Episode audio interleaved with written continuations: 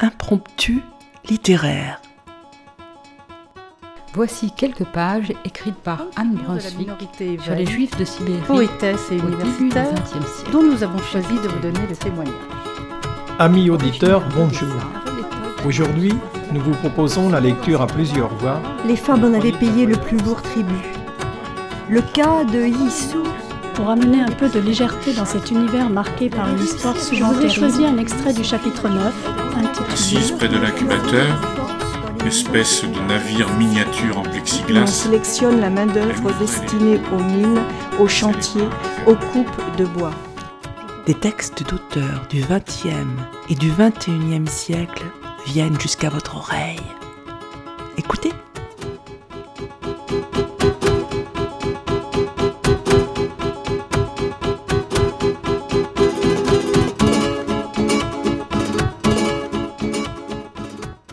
Amis auditeurs, bonjour. Le premier roman d'Alexandre Seurat, La maladroite, nous entraîne dans le monde de l'enfance maltraitée. Paru en août 2015 aux éditions du Rouergue, il s'inspire d'un fait divers qui s'est déroulé dans la Sarthe entre 2001 et 2009. L'auteur, totalement choqué par la brutalité des faits, relate avec justesse et sans pathos le calvaire d'une fillette de 8 ans, dénonçant l'enchaînement implacable d'événements qui aboutira à sa disparition. Nous découvrons une vision fragmentaire de son histoire au travers du discours de témoins impuissants, indifférents ou qui refusent l'évidence.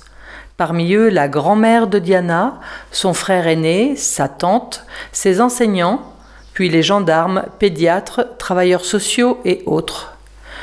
Nous avons choisi de vous faire entendre les voix de sa grand-mère et de certaines de ses institutrices.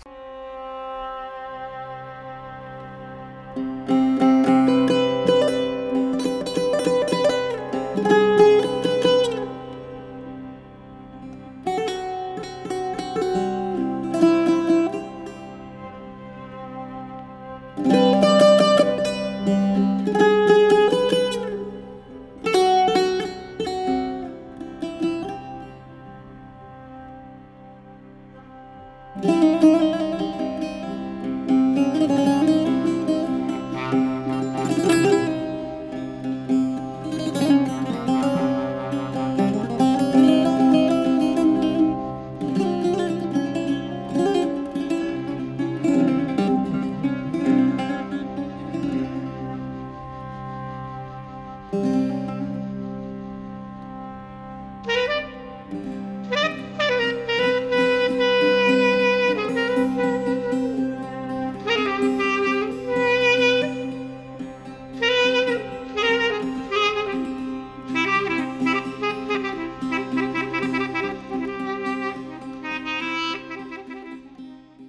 Quand elle m'a annoncé qu'elle était à nouveau enceinte, je n'ai rien dit.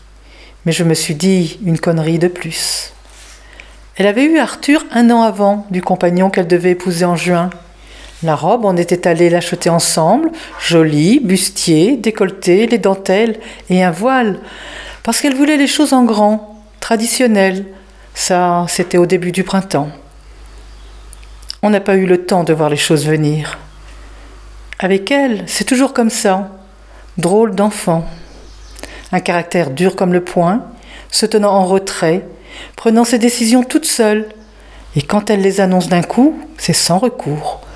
Elle ne vous donne jamais aucune explication, et même si c'est catastrophique, alors il ne vous reste que vos yeux pour pleurer. Et puis, d'un coup, dans l'émotion, sans qu'on comprenne, de grandes effusions, elle se presse contre vous, réclame qu'on répare ses erreurs, qu'on s'occupe d'elle, comme une enfant, drôle d'enfant. Tout d'un coup, il y a eu quelqu'un d'autre. Alors, elle a quitté son ancien compagnon, annulé le mariage, et voilà qu'elle retombait enceinte. La robe, elle a servi quand même, mais pour l'autre mariage, en octobre. Simplement, il a fallu l'ajuster parce qu'avec quatre mois de grossesse. Elle disait qu'elle savait ce qu'elle faisait. Elle disait Maman, est-ce qu'à mon âge je ne suis pas assez grande? Mais est-ce que c'est une question d'âge? Puis elle a dit On va acheter une maison. Il l'avait visité, avait fait une proposition, avait des rendez-vous avec les banques. Ils étaient sur le point de signer. Puis elle m'appelle en larmes. Qu'est-ce qui ne va pas? Tout. Qu'est-ce qui s'est passé? Je ne comprends rien. Elle parle à travers ses larmes. Je me doute que c'est lui. Qu'est-ce que ça aurait pu être d'autre? C'était déjà le film qui s'arrêtait? Alors elle lâche par bribes qu'il n'avait pas un sou, surendetté, tout partait en fumée. Je l'avais prévenue quand elle avait quitté la maison. Je savais ce que c'est. On se marie trop vite et on comprend après. Et puis il y a l'orgueil, l'idée qu'on va le changer, et l'attachement quand même. Et quand viennent les enfants, c'est pire. Il veut le calme, il n'y en a pas. Et c'est à toi de trimer pour tout. Nourrir ce petit monde, ranger, laver, faire en sorte que tout soit fait quand il rentre. Et lui, il a bu et il gueule. Non seulement il ne fait rien, il dépense l'argent que tu t'échines à économiser, il s'assoit sans rien faire, mais en plus il gueule. Je me suis toujours demandé pourquoi elle ne parlait que de son père, pourquoi elle attendait des heures à la porte qu'il rentre, et sa façon de lui faire la fête quand il rentrait. Lui qui ne parlait pas, qui ne s'est occupé ni de sa sœur ni d'elle. Mais elle le suivait dans son bureau, elle restait avec lui, elle passait des heures à côté de lui, qui ne disait rien. Alors, elle s'est séparée de son nouveau compagnon et elle est revenue vivre à la maison. Arthur, c'était son père qui en avait la garde. Dès son retour à la maison, j'ai eu une impression pénible. Elle était là, sans être là, passant d'une pièce à l'autre, absente à elle-même, indifférente, ailleurs, comme une enfant qui s'ennuie, mais ce n'était plus une enfant. Ma fille cadette avait ironisé comme elle faisait toujours. Est-ce qu'elle a jamais su faire autre chose qu'ironiser? Au fond, est-ce que ce n'est pas ce que tu souhaitais Avoir ta fille aînée pour toi? Ajoutant Ta fille enceinte toute pour toi. Et je n'avais rien pu répondre. Juste un trou se creusait en moi, mais sans bord et sans fond, où je basculais. Cette famille, une malédiction une aînée incapable de mener sa barque, et la cadette toujours à vous harceler, chercher à vous détruire avec des mots comme des cailloux, qui toujours semaient le doute, pour rien, pour le plaisir. Elle avait ajouté brutalement Moi aussi, je suis enceinte. Quoi? Elle avait répété Oui, oui, moi aussi. Comme un détail qu'elle me jetait au visage. Débrouille-toi, tu ne mérites pas mieux et elle aurait voulu faire une insulte de cette nouvelle qu'elle ne s'y serait pas prise autrement. J'étais contente pour elle, j'aurais voulu le lui dire mieux, mais elle a seulement dit, et dans une moue encore. Ouais. L'air de n'y accorder aucune importance. Et elle ajoutait qu'avec sa sœur, elle devait avoir à peu près le même terme, et que ce n'était pas pour la réjouir. Elle avait toujours eu le don de me dire les choses comme si j'étais coupable, et de m'empêcher de me réjouir pour elle ou pour les autres. Pourquoi est-ce que chez nous, tout se termine toujours en catastrophe? Avec ma fille aînée à la maison, la tension est montée peu à peu. Je crois qu'elle aurait bien voulu se débarrasser de l'enfant, mais qu'il était trop tard. Cet enfant, puisqu'à présent elle savait que c'était une fille, était devenu pour elle une excroissance de quelque chose qui lui était insupportable. Elle me le faisait comprendre dans ses moments de confidence, enfin de confidence, d'effusion. C'était dans la cuisine. Elle venait me retrouver le soir au moment où j'allais éteindre. Quoi lui répondre? Alors on demeurait assise à la table de cuisine sous le plafonnier, elle à se déverser et moi à écouter ou à ne pas écouter, assise en silence. D'ailleurs, elle n'attendait aucune réponse. Mais je revois la nuit collée au carreau, et alors qu'elle parlait, je la voyais enfant, angoissée, intraitable.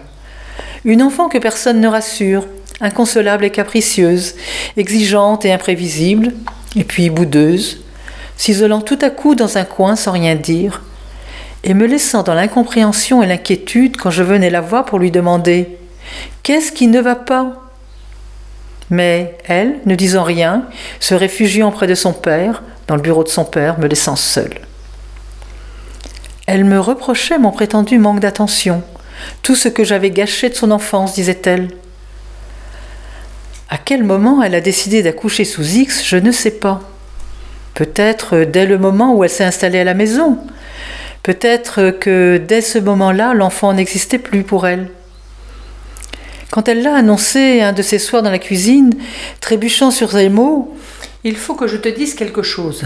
Incapable d'assumer. Quelque chose.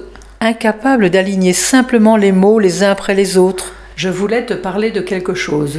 Et moi, la regardant, tâchant de comprendre. Quoi Quelle chose Et aussitôt que j'ai compris, la honte m'a brûlé les joues. Mais je n'ai rien dit. Malgré la honte brûlante en moi, je n'ai rien dit. J'ai avalé. J'ai peut-être seulement dit Ah en regardant mon verre, puis il y a eu un long silence et elle est remontée dans sa chambre. Cette nuit-là et celles qui ont suivi, je l'entendais errer là-haut, marcher de long en large dans le couloir et dans sa chambre, aller d'une pièce à l'autre et je me disais Est-ce que ça ne suffit pas déjà? Quand aura-t-elle fini de traîner de cette manière sa honte à l'étage? Quand aura-t-elle fini de ressasser tout ça? Est-ce que ça ne suffisait pas déjà qu'elle l'abandonne? Que ce soit moi ensuite qui doive annoncer à tout le monde que d'enfants, non, il n'y en avait pas finalement. Que ce soit moi qui doive tout assumer. Mais elle n'a jamais reconnu le moindre mérite à ceux qui prenaient toutes les responsabilités qu'elle n'avait pas su prendre. Cet enfant, j'aurais pu la garder, je l'aurais élevée, et pas plus mal qu'une autre, pas plus mal que mes propres filles. J'aurais eu de l'amour pour elle, j'en avais déjà, plutôt que de devoir annoncer à tout le monde qu'elle était morte à la naissance. Et peut-être qu'elle serait un peu mieux partie dans la vie. Mais ça ne s'est pas passé comme ça. Le jour de l'accouchement, c'est moi qui l'ai accompagnée, c'est moi qui étais avec elle dans la salle de travail, et pour l'attendre dans la nuit, dans la salle d'accouchement. Finalement, cet enfant, c'était un peu la mienne aussi. L'enfant est arrivé, cet événement miraculeux, mais je ne pouvais pas voir ça, je suis sortie. Un nom à la va-vite lui a été donné Diana. Un nom de princesse, mais de princesse brûlée vive, comme si c'était aider l'enfant qui partait déjà mal dans la vie. Alors une main s'empare du petit paquet de chair rose, s'éloigne, l'emporte, et l'enfant disparaît dans des bras inconnus. Quand je suis retournée auprès de ma fille, Diana n'était plus là. Quand j'ai dit à tout le monde que l'enfant était mort-né, personne n'a posé de questions.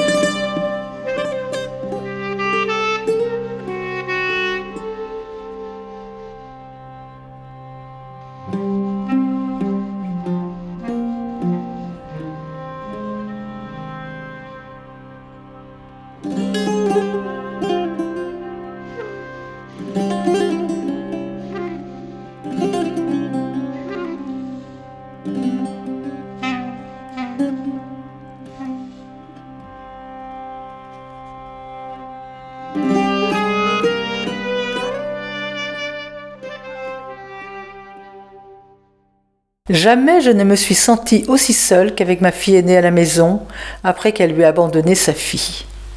On ne se parlait plus, et dans cette solitude un vide grandissait qui nous happait toutes les deux. Il y avait la gêne, une incompréhension, et quelque chose de plus qu'une incompréhension, comme une hostilité. J'aurais voulu que le silence lui fasse honte et fort en elle un tunnel de mauvaise conscience, que le silence change son attitude imperméable à tout, mais elle restait là, passive, ne faisant rien, ne disant rien, et à mesure que s'écoulait le délai où elle pourrait reprendre l'enfant, elle paraissait attendre, vivant à côté d'elle-même, à côté de sa propre existence, de ce qui lui arrivait, nous arrivait à toutes les deux. Alors, du fond de ce silence, j'imaginais le berceau de Diana dans une salle immense, éclairée par de hautes fenêtres, perdue parmi tous ceux qui s'alignaient, chacun sous le haut cône de son baldaquin blanc, et entre les rangées desquels des infirmières se hâtaient, alertées par les cris résonnants sous les voûtes hautes, comme dans les films. Je devinais Diana toute seule, perdue parmi les autres, une enfant parmi d'autres à qui personne n'accordait une attention particulière comme je lui aurais accordé, moi. Mais ma fille n'évoquait jamais Diana. J'aurais voulu la secouer, j'aurais voulu lui dire Est-ce qu'il t'arrive parfois de penser à ta fille? J'ai invité sa sœur cadette à venir à la maison, avec sa fille et ses garçons, mais d'abord elle était réticente. Avec tout ce qui s'est passé, disait-elle. Alors j'ai insisté que ça ferait le plus grand bien à son aîné, un peu d'animation dans la maison, c'est-à-dire que je pensais que ça lui ferait du bien, que ça lui donnerait envie de reprendre l'enfant, que ça réveillerait son instinct maternel. Je pensais que de voir la fille de sa sœur cadette, ça lui rappellerait l'enfant, que pour quelques semaines encore elle pourrait reprendre, pour en devenir la mère enfin. Mais ça ne s'est pas passé comme ça. Ça ne s'est pas bien passé. Après le départ de la cadette, il y a eu encore une semaine de silence entre ma fille aînée et moi. Quant à la nuit noire, je revenais d'avoir emmené les poubelles au bout de l'allée. Je ne voyais dans la maison qu'un carré de lumière au premier étage, la fenêtre de ma fille, et j'entendais le bruit du vent dans les bouquets d'arbres voisins. À la fenêtre de ma fille, son ombre passait parfois, et une peur panique montait qui m'était incompréhensible. De retour dans la maison, j'allumais toutes les pièces du bas jusqu'à ce qu'il n'y ait plus que de la lumière partout. Puis j'allais me coucher, et dans la nuit, j'entendais les allées et venues incessantes de ma fille à l'étage, et la panique ne me quittait plus. Un matin, elle est entrée dans la cuisine et elle a seulement dit Je crois que je vais retourner la chercher.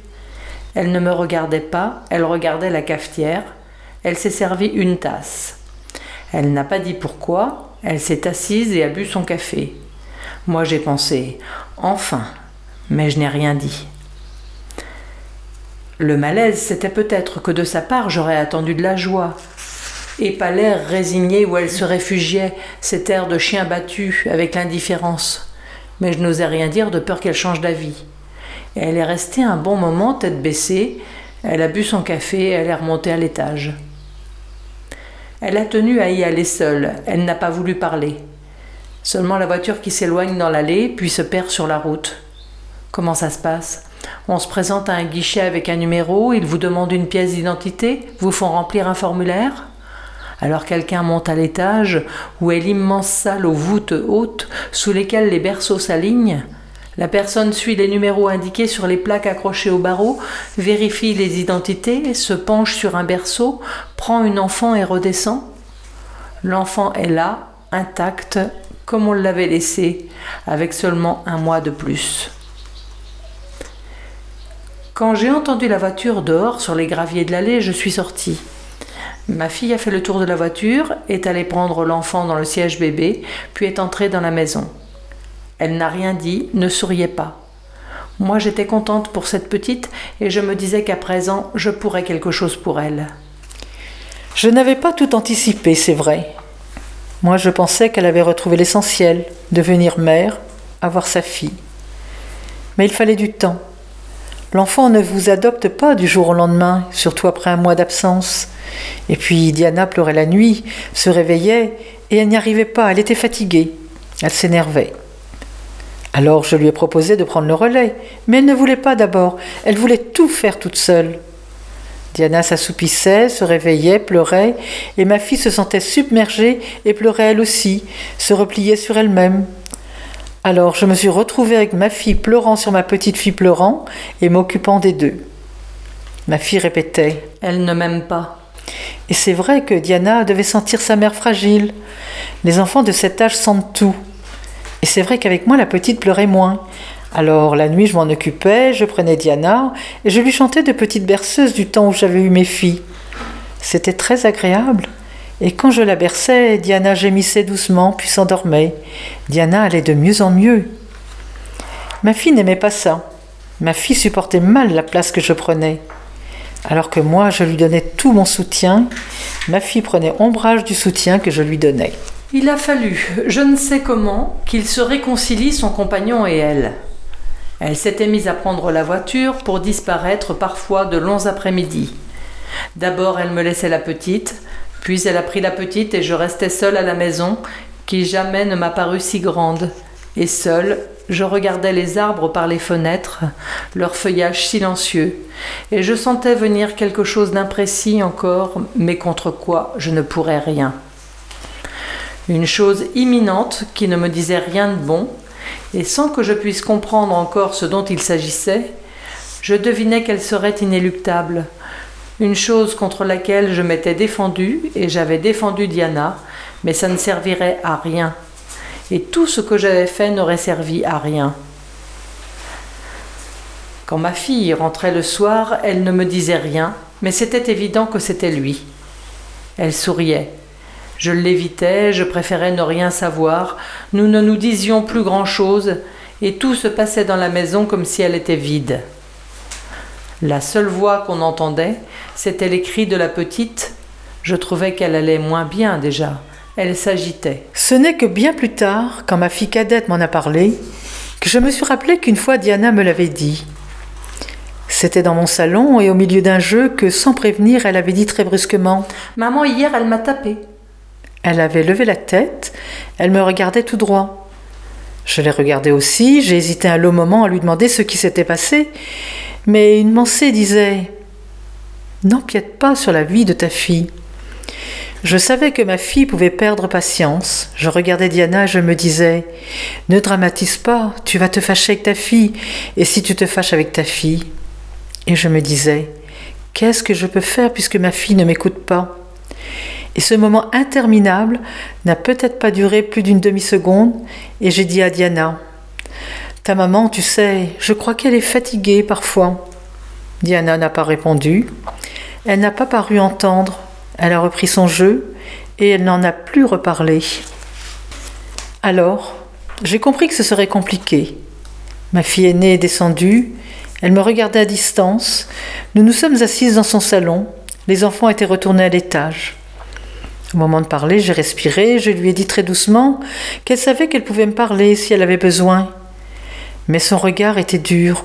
Je lui ai dit si tu as un problème avec la petite, tu peux me dire. Je peux t'aider peut-être. Elle m'a demandé si c'était sa sœur qui m'avait parlé. À ce moment-là, Diana a appelé. Maman, maman. Elle descendait de l'étage et sa mère lui a répondu. Oui, ma chérie. Diana voulait seulement savoir si elle avait le droit de jouer dans la salle de jeu. Sa mère lui a dit. Viens, ma chérie. Puis elle a ajouté. Dis bonjour à ta grand-mère qui est venue te voir me revenaient des scènes de son enfance à elle, ou alors qu'elle mentait, elle me regardait droit dans les yeux et souriait. Et je n'étais plus certaine de lui avoir interdit ce qu'elle niait avoir jamais entendu, et je n'étais plus certaine de l'avoir prise en train de faire ce dont elle niait avoir jamais eu même la tentation. Diana est descendue, est venue m'embrasser, puis est allée s'asseoir sur les genoux de sa mère comme elle l'y invitait, et ma fille me regardait, et son regard me disait Vous prétendez savoir ce qu'il faut faire. Vous prétendez tout savoir de moi. Mais son amour suffit à me justifier contre vos accusations. Et tandis que Diana, sur les genoux de sa mère, me regardait, et c'est vrai qu'elle avait un genou enflé, le regard de ma fille disait Contre moi, tu ne pourras jamais rien. Elle souriait. Je ne sais pas combien de temps a duré cette scène. Il fallait que je parle. Alors j'ai dit que peu importait qui m'avait dit quoi, que l'important c'était que la petite aille bien, et j'essayais de ne pas regarder Diana, sa présence me gênait. Mais ma fille a souri d'une manière ironique. Elle s'est penchée vers Diana et elle a dit Mamie s'inquiète pour toi, Diana. Est-ce que tu peux rassurer mamie? Est-ce que tu vas bien? Et la honte me montait au visage, descendait dans mon cou, dans mon dos.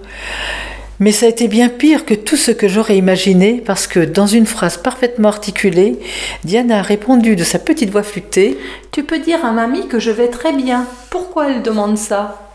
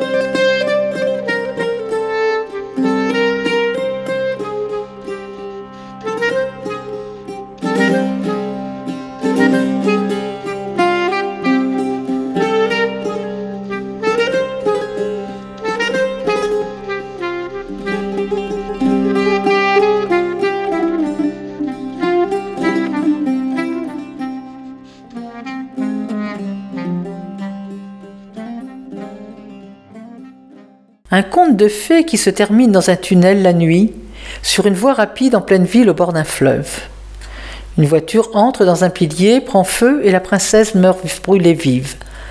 Ce n'est plus à présent qu'un cadavre encastré dans la tôle. Voilà ce qu'était Diana pour moi, et pas seulement pour moi, je pense. Quand même, je m'étais dit, c'est une drôle d'idée d'avoir nommé sa fille comme ça, il ne pouvait pas ne pas y avoir pensé. Mais peut-être que ça m'est venu après les premiers doutes, que c'était devenu obsédant. Ça se superposait à l'image de l'enfant dans ma classe, souriante et naïve. L'image d'une princesse dans une tôle carbonisée, froissée la nuit contre un pilier dans un tunnel. Diana était une enfant pathétique, qui quêtait l'attention, souriait tout le temps, toujours volontaire et toujours appliquée, mais toujours trop. Ce qui manquait, je ne sais pas, un espace de jeu, une distance minimale entre les autres et elle, la conscience qu'en échange de ce qu'elle recevait, elle aussi donnait. Mais toujours elle semblait se sentir redevable, implorant les autres qu'ils l'intègrent dans leur jeu. Alors les autres se moquaient d'elle avec une cruauté d'instinct et quand ils l'intégraient, c'était toujours elle qu'on punissait, ce que Diana acceptait en souriant. Et j'avais beau tout faire pour interrompre ces jeux, leur expliquer, ils ne comprenaient pas, me regardaient étonnés et Diana avec eux. Comme si j'avais interrompu une scène normale, très naturelle, comme s'il n'y avait là rien de mal. Et même quand ils changeaient de jeu pour m'obéir, cette scène était là, en filigrane, et prête à ressurgir à la moindre occasion. Et pourquoi on la récupérait à près de six ans, la petite, sans trace de scolarisation antérieure? Qu'est-ce qu'elle avait fait avant, Diana? À la sortie des classes, j'observais les parents. Quand c'était le tour du père, il était là, grand et sévère, parfaitement courtois. Avec Diana, je le trouvais attentionné et en même temps trop vigoureux. Je ne sais pas, des détails. Une main qui serre son poignet au lieu de prendre sa main. La mère, très enceinte, je n'arrivais pas à la cerner. Tantôt elle souriait, à l'aise, parlait beaucoup, et tantôt je la sentais fébrile. Quand elle venait chercher Diana à la sortie de l'école, avec son frère aîné scolarisé chez nous quelques classes au-dessus, j'essayais de discuter avec elle. Un jour qu'elle était là, le regard inquiet, comme Diana n'était pas encore sortie, j'ai essayé de l'aborder de la façon la plus ouverte possible. Je lui ai dit qu'elle avait l'air fatiguée et que ça ne devait pas être simple tous les jours. Elle a levé les yeux, l'air interrogateur, elle semblait surprise que je m'intéresse à elle. Elle m'a répondu que oui, que non. Alors, très doucement, j'ai évoqué Diana, qui faisait de son mieux pour s'intégrer au groupe, mais qui avait du mal, beaucoup de difficultés. La mère de Diana s'était repliée dans son silence. Elle essayait de rattraper sa deuxième fille qui s'éloignait, marchait vers les gens. Au bout d'un long moment, elle a fini par lâcher. C'est difficile avec Diana. Diana n'était pas une enfant affectueuse. Elle faisait ce qu'elle pouvait, mais c'était une enfant renfermée. Elle ne ménageait pas sa peine, mais Diana ne voulait pas de son aide. C'était peut-être son handicap qui faisait ça. Elle parlait vite. Puis elle s'est tue et elle a seulement ajouté que Diana ne l'embrassait jamais. Un des problèmes de Diana dans ma classe, c'était qu'elle voulait m'embrasser tout le temps. Elle se précipitait sur moi comme certains des petites classes. Elle ne voyait aucune limite entre les autres et elle. Elle était prise de bouffées de besoin d'affection et je devais la reprendre, lui dire qu'à son âge cela ne se faisait plus, qu'elle était une grande fille. Mais alors elle me regardait avec un regard douloureux, comme en protestation de l'injustice qu'elle ressentait, et j'étais mal à l'aise. J'ai dit à la mère de Diana qu'elle avait peut-être besoin qu'on lui montre un peu plus d'attention qu'aux autres. Il y a eu un long silence, elle me regardait très fixement, et tout d'un coup elle a dit Mais qu'est-ce qu'il faudrait faire? Est-ce que vous avez jamais pensé vous faire aider? Je ne m'attendais pas à ce qu'elle me réponde. Peut-être que vous avez raison, c'est vrai. Et qu'ensuite elle se taise sans rien me demander de plus, impénétrable. Puis Diana était là, m'a fait un grand sourire et la mère de Diana s'est dérobée en lâchant un au revoir hâtif et déjà elle emmenait Diana avec Arthur et l'autre sœur. La semaine suivante, un jour que les cheveux de Diana étaient lâchés au lieu d'être relevés en queue de cheval comme tous les autres jours, j'ai vu qu'elle se frottait souvent au niveau de la nuque. Alors, au moment de la récréation, je l'ai retenu et je lui ai dit Tu as mal à la nuque? Et très vite, presque sans réfléchir, j'ai mis ma main sous l'occiput et j'ai senti l'enflure, une protubérance. Elle s'est légèrement tendue. Alors je lui ai dit Ça fait mal là? Elle a levé la tête vers moi. Presque pas.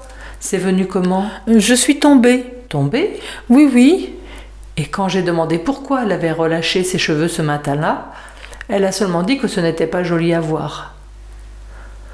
En faisant attention dans les jours et les semaines qui suivaient, j'ai commencé à repérer qu'elle avait très souvent des bleus, de petites marques sur les bras, sur les jambes, dans le cou. Alors j'ai décidé de convoquer ses parents. Quand ils sont arrivés, j'ai tout de suite senti que quelque chose ne tournait pas rond. Ils étaient indissociables, soudés comme les mécanismes d'une machine, et la machine marchait toute seule. Lui froid, cérémonieux, elle méconnaissable depuis la fois où nous avions parlé, volubile, expansive, à vouloir se confier, et me parlant de sa grossesse sur un ton de confidence, comme si cela devait nous rapprocher. Et alors un discours très rodé et très poli, obséquieux même, disant Madame? Ils avaient même l'air contents que je les convoque, disant. Vous avez tellement raison, on n'est jamais assez prudent, vous faites un travail remarquable. Mais de quoi est-ce qu'ils parlaient? Quand l'un se taisait, l'autre enchaînait, ils se regardaient parfois, souriaient à ce que disait l'autre, ou approuvaient de la tête, et même si avec l'un il y aurait peut-être eu l'espace de reposer la question qu'ils s'employaient à contourner, l'autre faisait diversion ils m'enveloppaient avec leurs paroles. Puis j'ai fini par dire qu'il y avait quand même ces traces. Il y a eu un court silence, et ils ont enchaîné, et leur discours s'entrecoupait de silences gênés, mais ça aussi faisait partie du jeu. La petite n'avait pas de chance. Les séquelles de son accident expliquaient son retard, et elle était très maladroite. Ce n'était pas de sa faute, bien sûr, mais elle se cognait partout, tombait, je ne savais pas comment m'y prendre avec leur sorte de pitié douteuse. La mère a précisé qu'elle se disputait beaucoup avec son frère aîné. Arthur, je le voyais aux récréations. Quand Diana était seule, parfois il s'approchait, mais sans parler beaucoup, à quelque distance d'elle, la regardant sans rien dire. Un enfant sage, fermé et triste. J'étais allée le voir, j'avais essayé de discuter avec lui, mais il se dérobait. Il ne voulait pas parler. Je lui avais demandé comment ça se passe avec Diana à la maison? Et il m'avait dit Ça se passe bien. Pourquoi ça se passerait pas bien?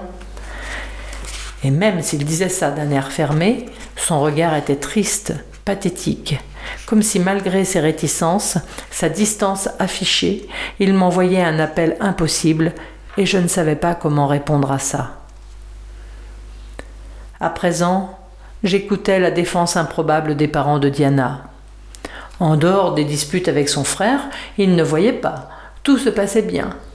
Ils souriaient avec beaucoup de naturel. Ils étaient bien conscients de toutes les difficultés qu'impliquait le fait d'entrer à l'école, que c'était une nouvelle étape pour elle. Mais Diana était forte et courageuse, et ils étaient certains que tout irait mieux. Hein, Diana? A dit sa mère en se tournant vers la petite qu'une collègue venait de ramener. Mais Diana ne savait pas de quoi on parlait, et elle nous a regardés avec un air interloqué en souriant, et moi je n'ai rien pu dire. J'ai juste souri à Diana. J'aurais voulu qu'elle sache que j'étais avec elle, que j'étais là pour elle. La mère de Diana m'a dit que pour eux c'était très important que Diana ait quelqu'un qui se préoccupe d'elle, vraiment. Je ne savais pas quoi faire, et en même temps il fallait faire quelque chose. J'ai décidé d'alerter la médecin scolaire. Alerter la médecin scolaire, je me disais, c'est mettre en mouvement la grande machine qui protégera Diana. J'essayais de me rassurer. Les services sociaux allaient incessamment se saisir de l'information préoccupante transmise par l'hôpital. C'était en cours. Quand elle est revenue, Diana et moi avons repris nos petites habitudes. Nous nous croisions dans la cour, nous discutions de l'hôpital, des gens bizarres qu'on croise là-bas, de cette drôle de vie qu'on peut y voir, et elle riait. Elle semblait soulagée. Le soir, quand ils allaient chercher leur fille, les parents m'évitaient. Diana, elle, allait mieux. Elle n'avait déjà plus le même visage gonflé. Mais un matin, peu de temps après son retour, l'instituteur de Diana est venu me voir. Diana lui avait dit qu'elle ne savait pas pourquoi, mais ce matin sa maman l'avait tapée. Le lendemain, Diana lui a répété la même chose. J'ai écrit au président du Conseil général une lettre pressante. Quand l'aide sociale à l'enfance m'a répondu Nous allons faire le point sur la situation de Diana et sur l'aide susceptible d'être apportée à la famille. Ça m'a mise hors de moi.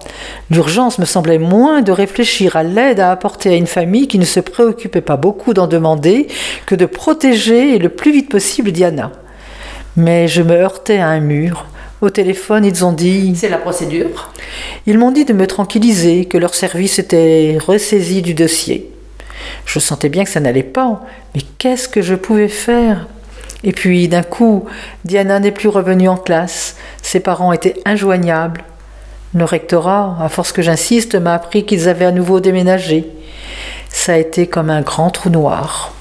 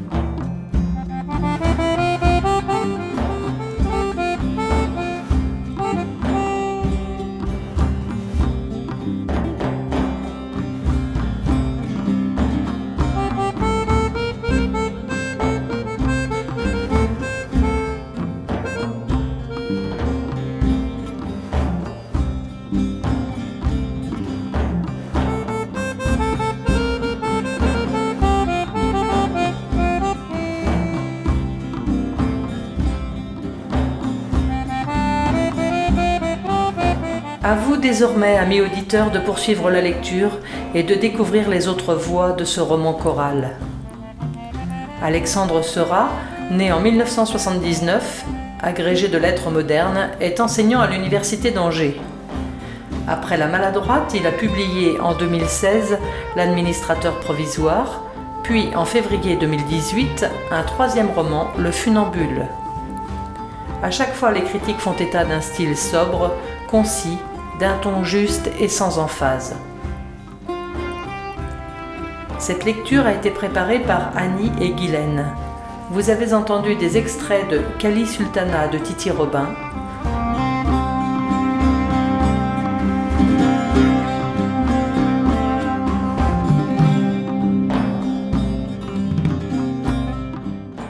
Chers auditeurs, si vous souhaitez réagir à cette émission, en connaître les horaires, la télécharger, nous rejoindre, rendez-vous sur le site de Radio G 101.5 ou sur le site de l'émission www.impromptu.fr. Vous nous y retrouverez